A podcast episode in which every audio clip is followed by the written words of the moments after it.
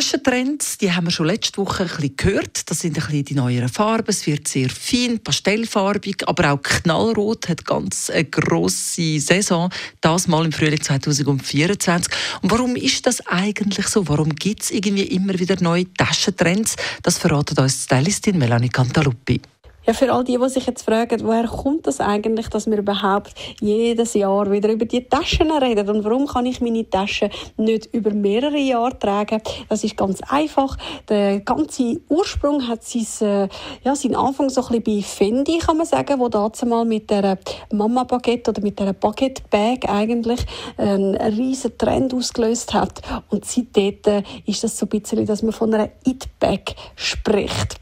Also heisst, äh, für die, wie ich zum Beispiel, die riesen Taschenfans sind. Da gibt es immer wieder Neues, wo man sich darauf freuen kann. Für alle anderen, selbstverständlich gibt es auch Klassiker, die nie werden an Wert oder aber auch an Klassik im Sinne von im ganzen Outfit Kombinierbarkeit verlieren.